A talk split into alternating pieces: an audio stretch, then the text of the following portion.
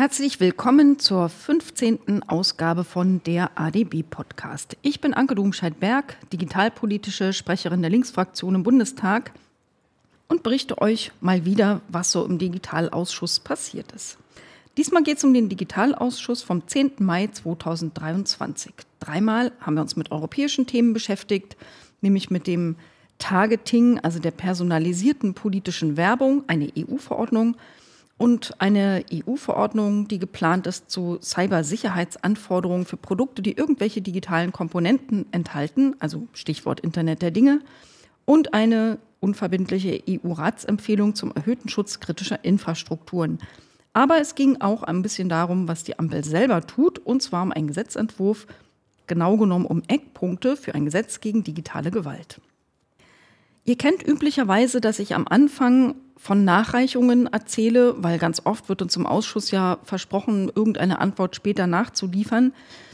Diese Nachreichungen betreffen dann manchmal Sachen, die schon mehrere Wochen her sind. Und ich glaube, das macht einerseits den Podcast ein bisschen sehr lang und andererseits ist das Thema dann schon eine Weile her. Deswegen klammer ich das künftig und auch heute schon hier aus. Es gibt also mal eine Sonderfolge nur zum Thema Nachreichungen. Es sind auch schon zwei eingetrudelt, die kriegt ihr dann in der Sonderfolge erzählt unter anderem einen Bericht des Bundesinnenministeriums zu einer Evaluation des IT-Sicherheitsgesetzes 2.0. Das war ziemlich verkackt und der Bericht ist interessant, aber heute nichts dazu, sondern in der Sonderfolge. Es geht also direkt zu unserem ersten Thema im Digitalausschuss, den Eckpunkten für ein Gesetz gegen digitale Gewalt. Dafür ist das Justizministerium zuständig. Für euch als Hintergrund, schon im Koalitionsvertrag stand ja drin, ich zitiere euch mal, mit einem Gesetz gegen digitale Gewalt werden wir rechtliche Hürden für Betroffene wie Lücken bei Auskunftsrechten abbauen und umfassende Beratungsangebote aufsetzen. Wir schaffen rechtliche Rahmenbedingungen für elektronische Verfahren zur Anzeigenerstattung und für private Verfahren und ermöglichen richterlich angeordnete Accountsperren. Soweit also der Koalitionsvertrag. Am 12. April sind dann diese Eckpunkte für das Gesetz veröffentlicht. Dann folgt noch so ein etwas komplexes Ablaufdiagramm wieder, was ablaufen soll, diverse Erläuterungspapiere und es hagelte viel Feedback oder auch, könnte man sagen, Kritik aus der Zivilgesellschaft und zwar in sehr unterschiedliche Richtungen. Die haben also anders als üblich nicht alle das Gleiche kritisiert, sondern unterschiedliche Dinge gut und schlecht gefunden zum Teil. Zwei lesenswerte, aber auch in sich durchaus unterschiedliche Stellungnahmen fand ich besonders interessant nämlich die von der Gesellschaft für Freiheitsrechte und die von Hate Aid. Beide verlinke ich euch in den Shownotes zum Nachlesen. Wie geht es da weiter im Prozess? Als nächstes käme dann ein sogenannter Referentenentwurf. Der wird dann nochmal zur öffentlichen Stellungnahme gestellt. Dann erst kommt das offizielle parlamentarische Verfahren mit erster und zweiter Lesung. Das kennt ihr inzwischen. Und dann wird es verabschiedet. Wir sind also mit diesen Eckpunkten erstmal ganz am Anfang. Dieser Referentenentwurf, der soll nach der Einführung des Vertreters vom Justizministerium in einem zweiten Halbjahr dieses Jahres irgendwann auftauchen. Und grob in den Eckpunkten geht es so hervor, sollen die folgenden Dinge enthalten sein. Also einmal soll es dort eine Rechtsgrundlage geben für einen nationalen Zustellbevollmächtigten. Den gibt es schon im Moment, aber den gibt es nur, weil das NetzDG das bereits vorschreibt und das NetzDG fällt ja weg weil es ersetzt wird durch den Europäischen Digital Services Act. Es fehlt also künftig dafür eine Rechtsgrundlage, die ist jetzt mit diesem Gesetz dann neu geschaffen. Außerdem wird dies sogar erweitert, nämlich künftig kann man bei diesem nationalen Zustellbevollmächtigten auch außergerichtliche Schreiben zustellen lassen. Und das ist für Privatpersonen besonders interessant. Also nicht nur Post vom Richter, sondern auch, wenn man zum Beispiel selber eine Aufforderung zur Löschung rechtswidriger Inhalte dort zustellen lassen will, damit man zum Beispiel Fristen nachweisen kann, dann ist das nach diesem Gesetz künftig möglich. Außerdem enthalten Accountsperren mit richterlicher Anordnung, die allerdings nur bei sehr schweren Fällen, also wenn es erwartet wird, dass ein Wiederholungstäter weiter Wiederholungstaten begeht, und so eine Accountsperren sollen auch nur temporär sein und es soll auf jeden Fall den TäterInnen die Gelegenheit zur Stellungnahme vorab gegeben werden. Gerade da gibt es zum Beispiel viel widersprüchliches Feedback aus der Zivilgesellschaft. Und es werden neue Auskunftsrechte für Betroffene geschaffen. Die sollen zum Beispiel ein Recht bekommen, die IP-Adresse erhalten zu können in einem zweistufigen Prozess. Zuerst gibt es eine sogenannte Beweissicherungsanordnung, Die gibt es also in einem sehr, sehr schnellen Prozess bei ganz offensichtlichen Straftaten. Also wenn jemand rumtwittert, ich bringe dich um, ja, offensichtliche Straftat, dann kann man da zum Gericht gehen und bekommt per einstweilige Anordnung sofort die sogenannte Beweissicherung. Die erfolgt dann direkt an denjenigen, der die Daten hat. Also zum Beispiel Twitter, Facebook, wer auch immer. Telegram macht es wahrscheinlich nicht, aber wäre auch Adressat. Die müssen dann also so eine Art Quick Freeze machen und müssen die beanstandeten Inhalte sichern, aber auch die IP-Adresse der potenziellen Täterperson. Wenn die Straftat nicht ganz so offensichtlich ist, dann haben die immerhin ein paar Tage mehr Zeit, aber es muss trotzdem innerhalb weniger Tage erfolgen. Für dieses Verfahren entstehen ähm, den Betroffenen keine Kosten, das ist also auch neu. Sie brauchen auch keinen Anwalt, es gibt keinen Anwaltszwang, man kann sich die Kosten dafür also auch sparen. Und man kann, wenn man das möchte, auf Antrag sogar per Video den Termin beim Gericht machen. Bis jetzt gab es diese Ansprüche nur für ganz bestimmte strafbare Handlungen, die im Katalog dem NetzDG drin stand. Das sind so Sachen wie Beleidigung, Verleumdung, Bedrohung, Volksverhetzung. Das soll jetzt komplett erweitert werden, nämlich a auf alle Arten Persönlichkeitsrechtsverletzungen, aber auch auf alle Verletzungen absolut geschützter Rechte. Jetzt wisst ihr vermutlich genauso gut wie ich vorher, was eigentlich absolut geschützte Rechte sind. Aber das sind zum Beispiel auch Verletzungen des Rechts am eingerichteten Gewerbebetrieb. Und falls euch das nichts sagt, ihr habt bestimmt in den News schon mal gehört, dass die Ampel sich vorstellt, dass man mit diesem Gesetz gegen digitale Gewalt künftig auch gegen ungerechtfertigte Restaurantkritik vorgehen kann. Also dann will man auch die IP-Adressen herausgeben, wenn irgendjemand fälschlich behauptet hat, das Essen war eklig finde ich ein bisschen bedenklich. Und da gibt es natürlich erheblichen Widerspruch und Debatte, weil es eine sehr, sehr starke Ausweitung der Auskunftsrechte ist. Betroffen sind dann auch künftig nicht nur soziale Netze. Bis jetzt waren ja Telemedienanbieter mit dem NetzDG abgedeckt. Jetzt sollen neben den Telemedienanbietern, das sind die klassischen digitalen Plattformen, auch alle Messenger erfasst werden. Also auch wenn man zum Beispiel in einer WhatsApp-Gruppe irgendwas schreibt, zum Beispiel was Gemeines über ein Restaurant, dann ist das erfasst von diesem Gesetz. Es sind auch eben nicht nur Personen geschützt, sondern auch juristische Personen, sprich das Restaurant, die Arztpraxis oder auch irgendein Verein. Und es sind auch Volksverhetzungen, das war vorher auch schon so davon erfasst, und Persönlichkeitsrechte, die Gruppen betreffen. Also wenn jemand zum Beispiel eine Beleidigung gegen Jüdinnen und Juden im Allgemeinen irgendwo im Netz in so einem Social Media veröffentlicht, könnte jede Jüdin, jeder Jude sich angesprochen fühlen, was sie ja im Prinzip auch sind, und könnte ihr Recht einklagen. Auch eine direkt adressierte Organisation, Beispiel Zentralrat der Juden, Antonio Amadeo Stiftung, die könnten auch klagen. Bei der Gelegenheit habe ich dann gleich mal nachgefragt, warum, wenn das so ist, gibt es denn nicht gleich ein Verbandsklagerecht? Warum, wenn es antisemitische pauschale Beleidigungen gegen Jüdinnen und Juden gibt, sollen dann immer die einzelnen Menschen klagen müssen? Warum kann denn in deren Namen nicht der Zentralrat der Juden sprechen, auch ohne dass er explizit erwähnt wird? Also verstehe ich nicht. Vom Bundesjustizministerium kam da die Antwort, ja, diese Forderung, die kommt ja irgendwie gefühlt dauernd. Also oft war die Formulierung. Und nein, das hätte man bisher nicht vorgesehen. Aber auf meine Nachfrage, ob es dabei auch bleibt, hieß es nur, bei diesem Gesetz ist ja alles noch am Anfang, also man wisse noch nicht, wie das am Ende entschieden wird. Vom Justizministerium kamen also weiter bestimmte Aussagen, zum Beispiel die Sorge vor einer Überlastung der Gerichte, weil zum Beispiel jeder Depp gegen jede Restaurantkritiken klagen kann, die hält das BMJ für unbegründet. Also einerseits würde man ja den Erfüllungsaufwand beachten, das heißt die Mehraufwände die bei den Ländern zum Beispiel anfallen, die das Personal für Gerichte stellen müssen.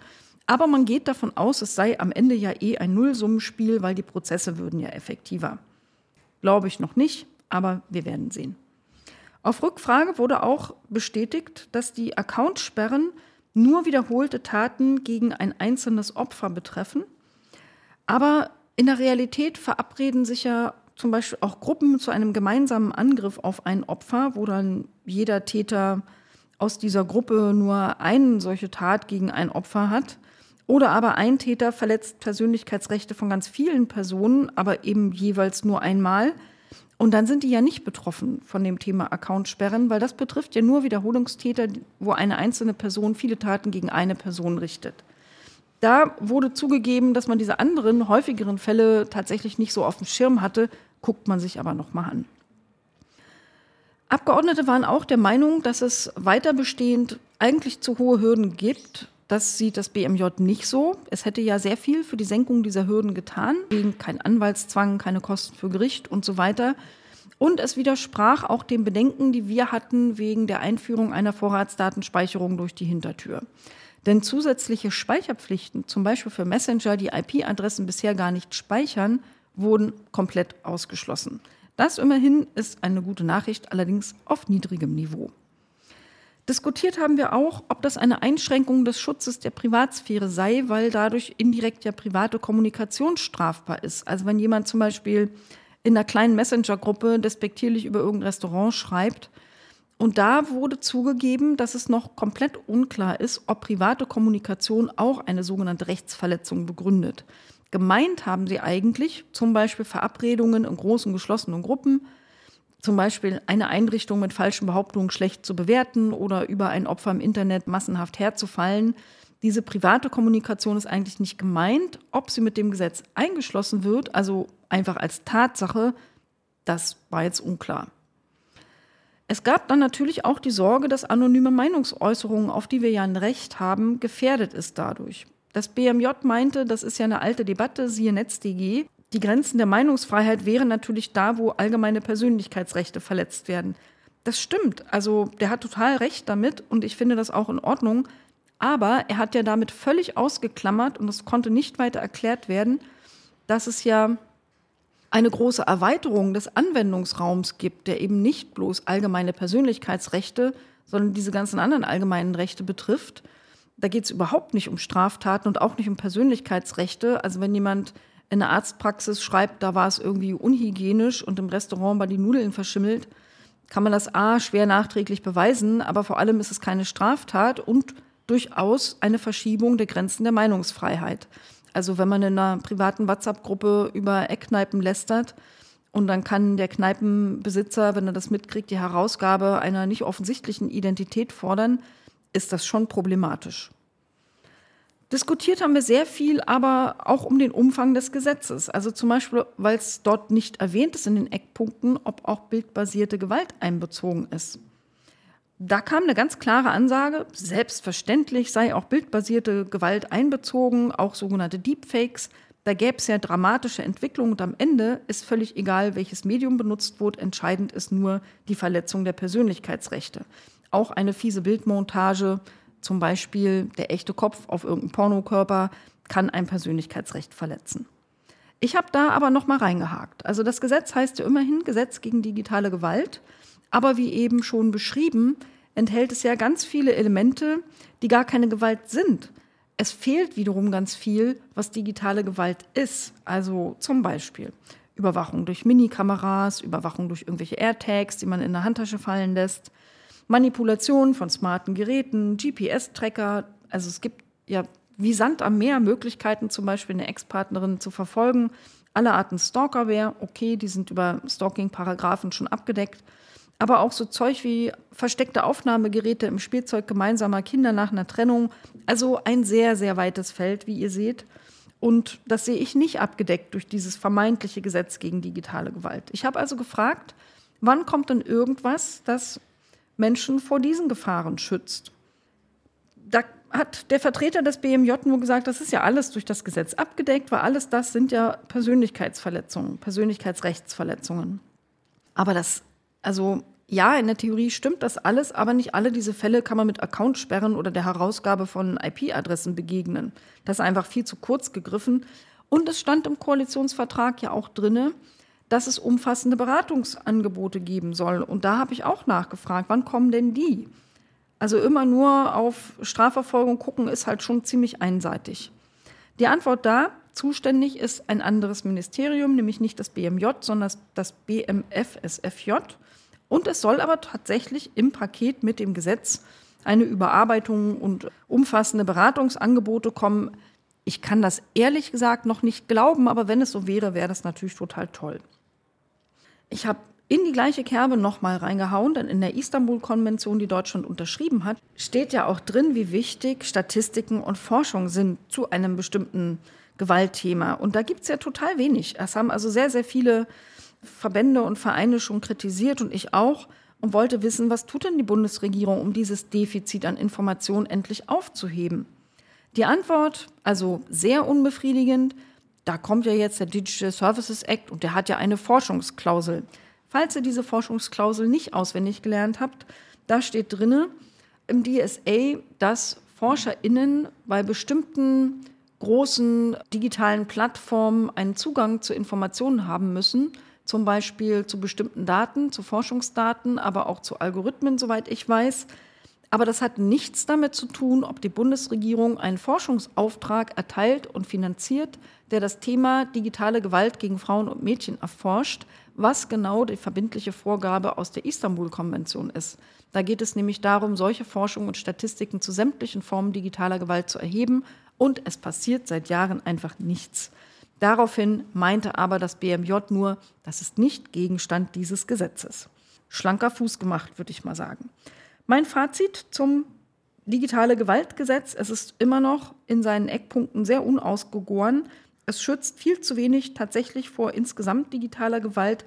Gleichzeitig ist es ziemlich übergriffig auf private Kommunikation und private Meinungsäußerungen, die Ausweitung auf so viele andere Sachverhalte, die Vermischung ernsthafter digitaler Gewalt mit irgendeiner vermeintlich ungerechtfertigten Restaurantkritik, finde ich absolut geht gar nicht. Und das bringt uns zu einem anderen sensiblen Thema, nämlich einer europäischen Verordnung über die Transparenz und das Targeting politischer Werbung.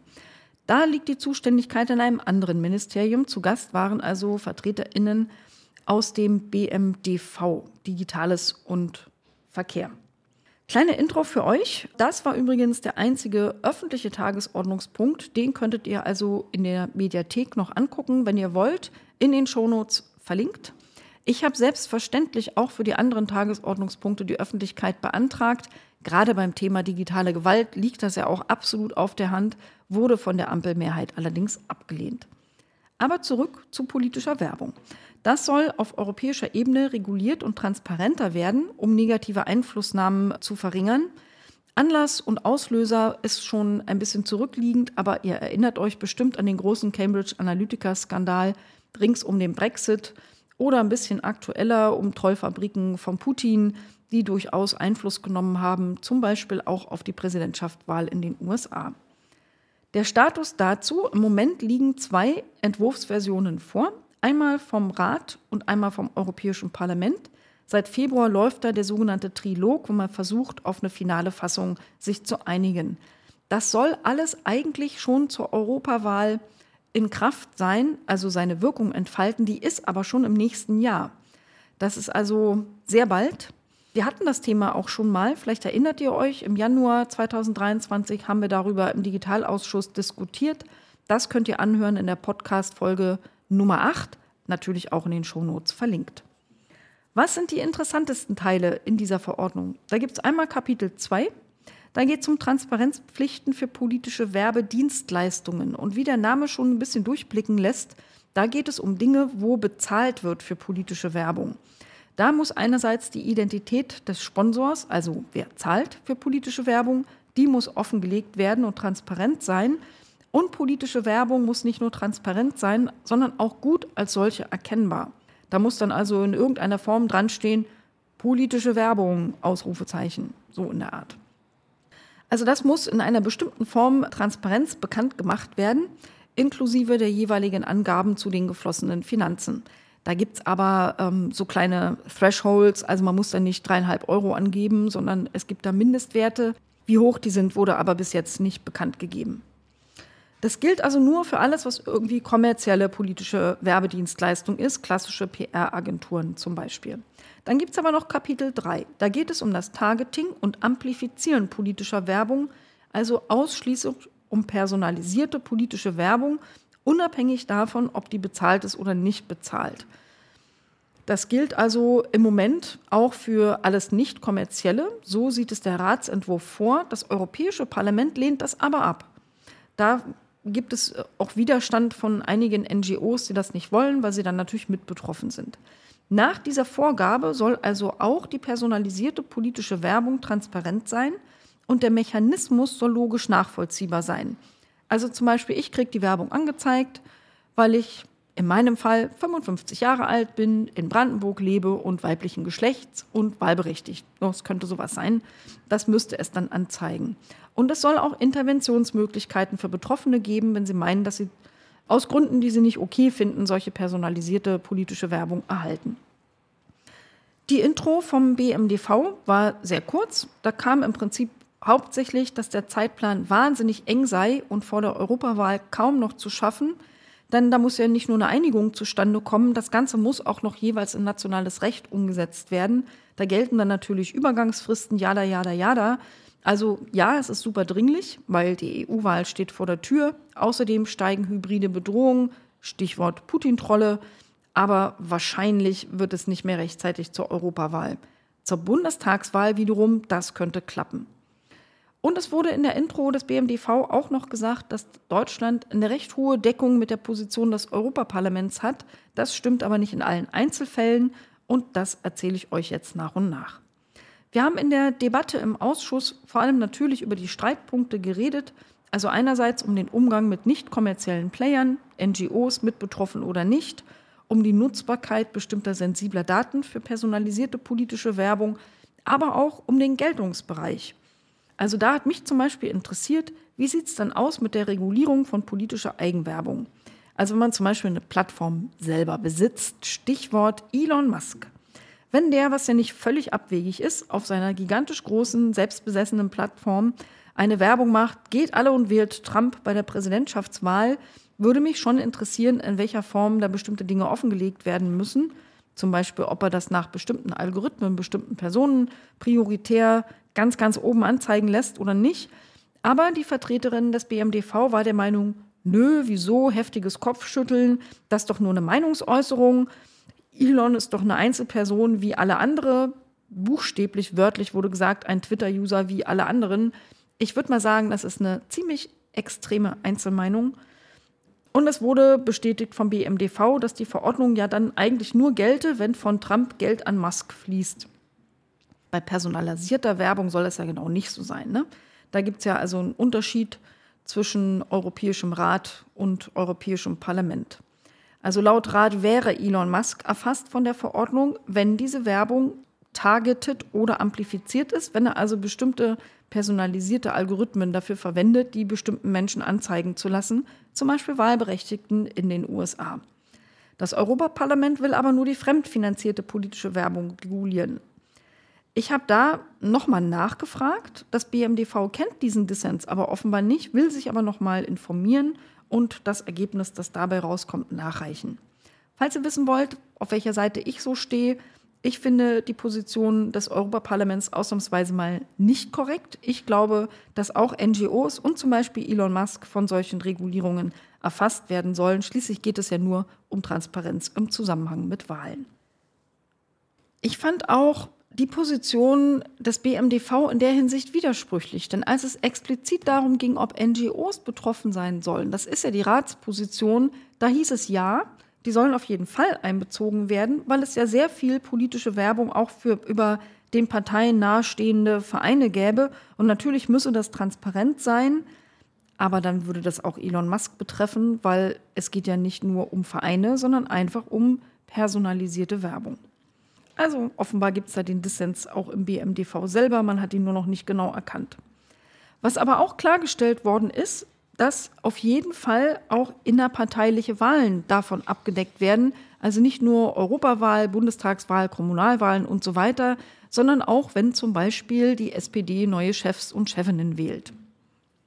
Ein anderer Schwerpunkt war der Aspekt, welche Daten denn eingeschränkt werden sollen, also welche darf man nicht beliebig verwenden für solche personalisierte Werbung und welche soll komplett verboten sein. Das ist tatsächlich laut Aussage BMDV immer noch nicht final geklärt, welche personenbezogene Daten jetzt eingeschränkt oder untersagt werden sollen. Im Entwurf des Rats steht drin, sämtliche sogenannten sensiblen Daten, zum Beispiel ist man homosexuell oder nicht, gehört zu den sensiblen Daten, ich glaube, chronische Erkrankungen sind da auch erfasst, bestimmte andere Sachen. Die sind laut Ratsentwurf verboten.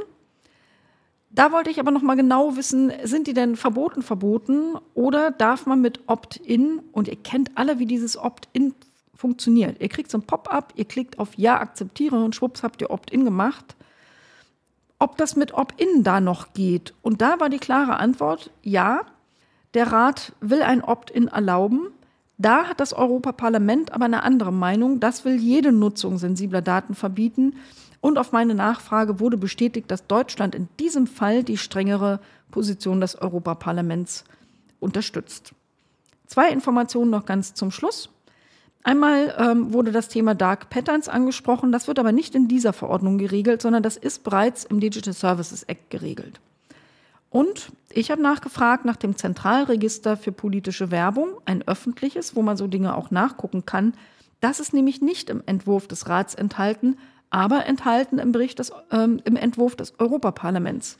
Und da hat das BMDV auch zugesichert, sich für eine Unterstützung der Position des Parlaments einzusetzen, weil es ein solches Zentralregister auch positiv findet. Mein Fazit also zum politischen Targeting, zu dieser Regulierung.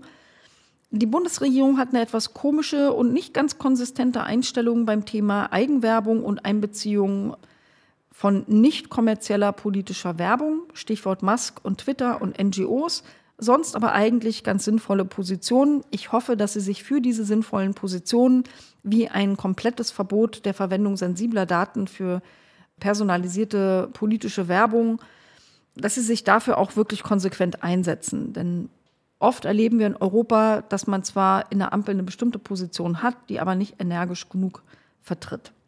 Vermutlich wird es nicht vor der EU-Wahl kommen, aber wenn es kommt, wird es politische Werbung erheblich transparenter machen und das wird ein echter Fortschritt.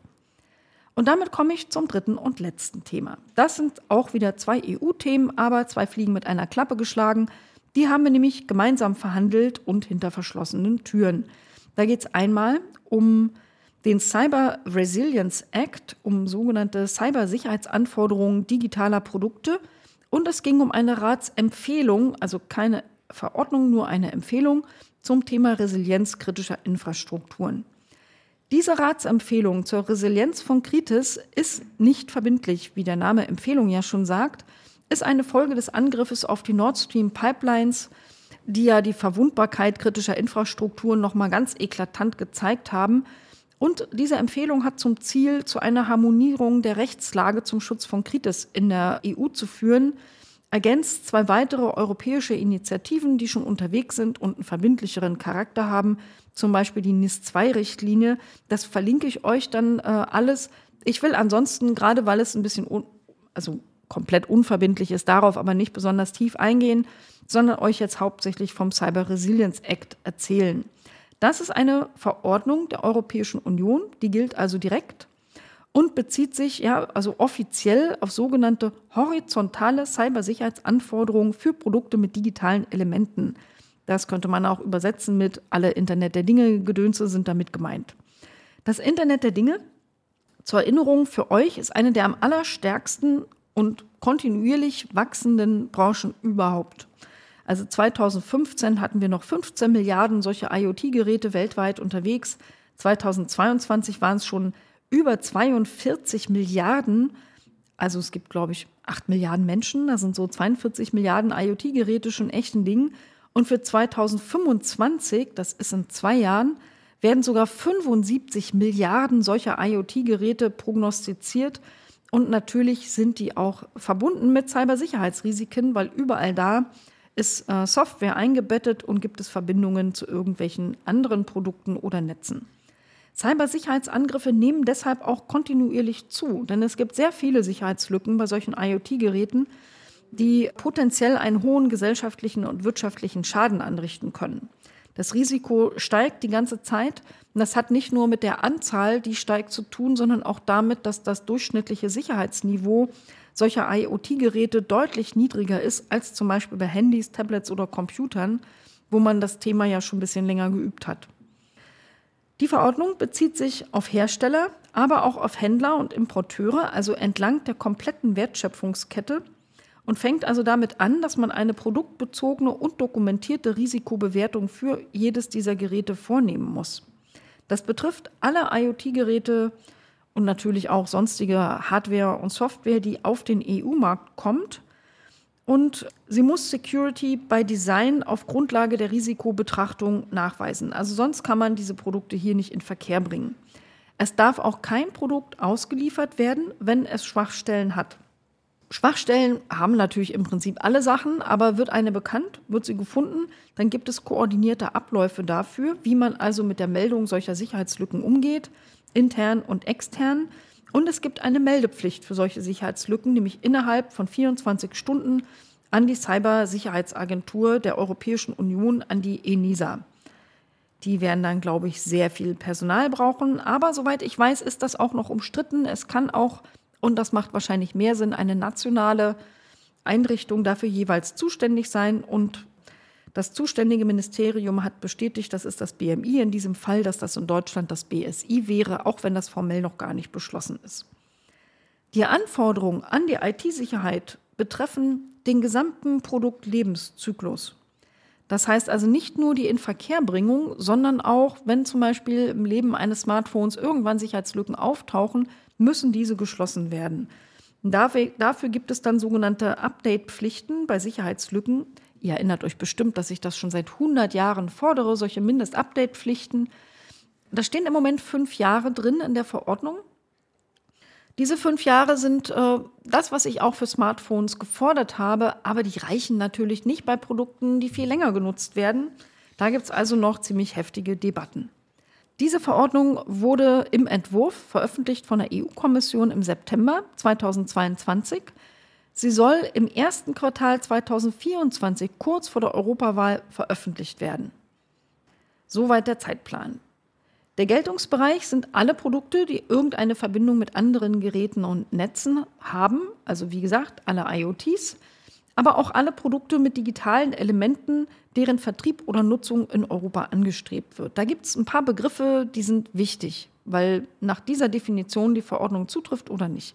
Das ist also einmal das Produkt mit digitalen Elementen, smarte Toaster, Kühlschränke und sämtliche normale IT. Dann gibt es aber auch kritische Produkte mit digitalen Elementen.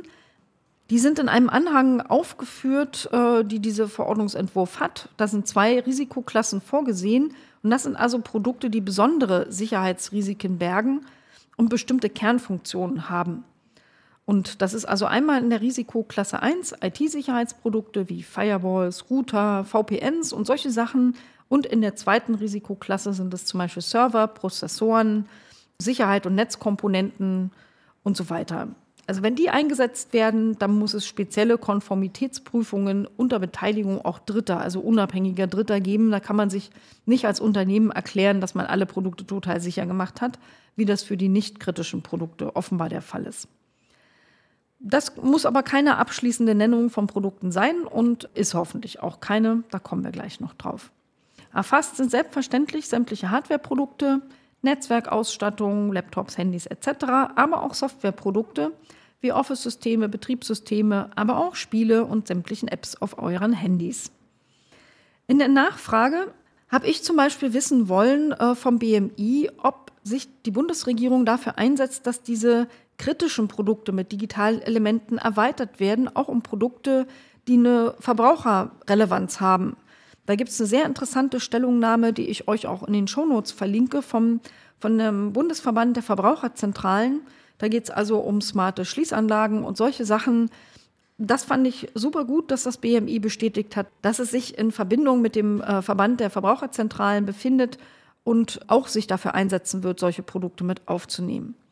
Ein Problem an der Verordnung, die ja total viel Sinn macht in der Sache, ist, dass sämtliche militärischen Produkte, alles, was rund um die nationale Sicherheit geht und alles, was irgendwie mit Verschlusssachen zu tun hat, nicht davon erfasst ist. Ich habe da mal äh, nachgefragt, wieso denn Sicherheitslücken ausgerechnet bei militärischen und, und nationale Sicherheit betreffenden Produkten scheißegal sein soll und was denn eigentlich mit Dual-Use-Produkten ist großes Kopfschütteln bei Dual-Use-Produkten. Das weiß man nicht so genau. Das gehört also zu den Dingen, die nachgereicht werden, die ihr dann in irgendeiner Sonderfolge hören könnt.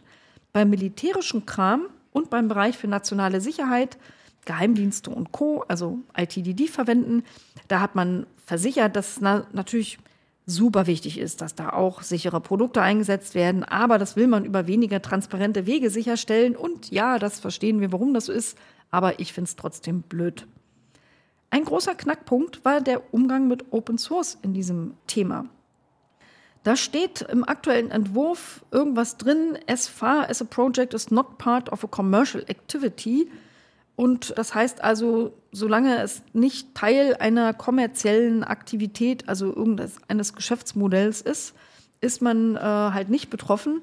Aber inwieweit da jetzt freie und offene Software betroffen ist oder nicht, ist wohl noch umstritten und nicht ganz klar. Also eigentlich soll der Act, das hat die Kommission auch klargestellt, nicht angewendet werden auf freie und quelloffene Software, wenn sie außerhalb von Geschäftstätigkeiten entwickelt wird. Aber das ist eine Formulierung, die ist rechtlich breit auslegbar und es gibt also dann schon jetzt eine große Unsicherheit in der Open Source Community. Umstritten ist aber auch die volle Anwendung dieses Acts, der recht hohe Anforderungen stellt, wenn eine kommerzielle Nutzung ist, denn was eine kommerzielle Nutzung ist, ist sehr, sehr weit ausgelegt. Das ist also nicht nur, wenn zum Beispiel eine Software oder ein Produkt verkauft wird, sondern auch wenn zum Beispiel technische Dienstleistungen im Zusammenhang, sagen wir mal, mit einer Open Source Software geleistet werden. Oder wenn es eine Softwareplattform gibt, die Open Source ist, über die aber ganz andere Dienste monetarisiert werden. Alles das ist in irgendeiner Weise Open Source in ein Geschäftsmodell integriert. Und dann würde, würden alle diese Anforderungen auch dafür gelten. Die FDP hat geäußert, dass sie da eine große Überregulierung fürchtet. Die Open Source Business Alliance allerdings fürchtet das nicht. Die möchte gar keine Sonderbehandlung für kommerzielle Open Source Produkte, weil dann der Eindruck erweckt werden würde, dass kommerzielle Open Source Software weniger sicher sei, weil sie nicht unter diesen Act fällt. Das stimmt natürlich. Allerdings muss man natürlich sicherstellen, dass es keine unerwünschten Nebenwirkungen für das Open Source Ökosystem gibt, weil davon, da sind sich alle einig, wollen wir eigentlich mehr und nicht weniger. Dann gab es noch einige äh, interessante Aspekte aus Sicht des Verbraucherschutzes, nämlich ab wann werden denn Produkte sicherer? Aktuell ist eine 24 Monate Übergangsfrist geplant nach Beschluss dieses Acts. Es gibt Forderungen, das auf 40 Monate zu verlängern und ich wollte die Position der Bundesregierung dazu wissen. Die finden, wie ich auch, 40 Monate zu lang. Die Debatte läuft aber dazu noch.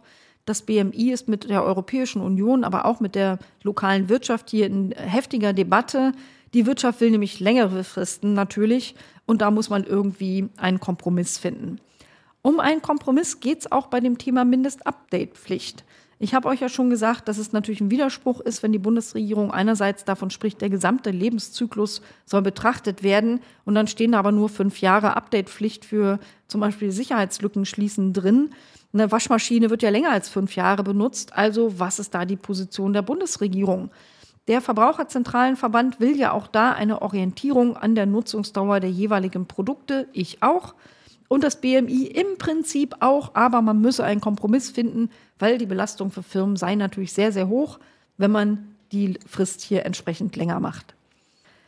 Natürlich hat auch irgendwer in unserem Kreise eine Frage gestellt, was ist denn, wenn in so einer längeren Frist ein Hersteller pleite geht und überhaupt nicht mehr existiert?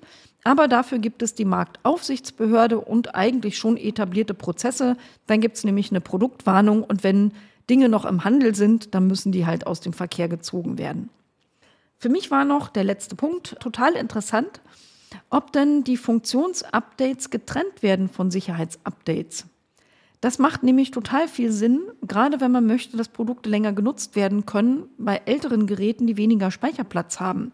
Da will man ja vielleicht nur die Sicherheitsupdates und braucht die Funktionsupdates, die viel Volumen einnehmen, vielleicht gar nicht.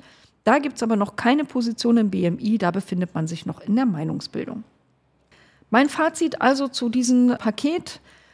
Die Regulierung für mehr Verbraucherschutz und IT-Sicherheit ist super wichtig, ist auch überfällig, aber wie man es macht, ne, Teufel steckt im Detail auch in diesem Thema. Da muss man mal sehen, ob am Ende mehr die Interessen der VerbraucherInnen vertreten werden, zum Beispiel eine längere Verantwortung von Unternehmen für die Sicherheit ihrer Produkte und ob es schnell in Kraft tritt oder ewige Übergangsfristen von 40 Monaten gibt oder ob sich da halt die Unternehmen durchsetzen. Das alles hat auch Auswirkungen auf das Klima. Eine längere Verantwortung heißt nämlich, dass Produkte auch sicherer produziert werden, weil sonst gibt es ja Ärger für die Unternehmen und langfristige Kosten. Und längere Nutzungsdauern ist ein kleinerer Ressourcenfußabdruck, also gut fürs Klima. Das war's für heute. Zum Schluss noch ein paar Terminhinweise für euch. Nochmal der Hinweis darauf, dass wir am 24. Mai eine öffentliche Anhörung haben. Ihr könnt also dabei sein zum Thema generative KI. Ich werde euch das verlinken in den Shownotes und ihr könnt euch das dann live anhören vor Ort oder über den Livestream. Als Gast könnt ihr annehmen, wenn ihr euch rechtzeitig anmeldet. Wie ihr das macht, verlinke ich euch ebenfalls in den Shownotes. Und wenn ihr vom 5. bis 7. Juni zufällig bei der Republika in Berlin seid, dann haltet Ausschau nach einem roten Hut, denn ich plane auch dort zu sein. Da könnt ihr euch sehr gerne als Hörerin oder Hörer meines Podcasts outen und mir gerne persönlich Feedback geben. Würde mich super freuen. Ich komme allerdings am 5. Juni auch gerade von einer Delegationsreise des Ausschusses für Entwicklungszusammenarbeit zurück aus dem Kongo und möglicherweise bin ich fix und fertig und total müde.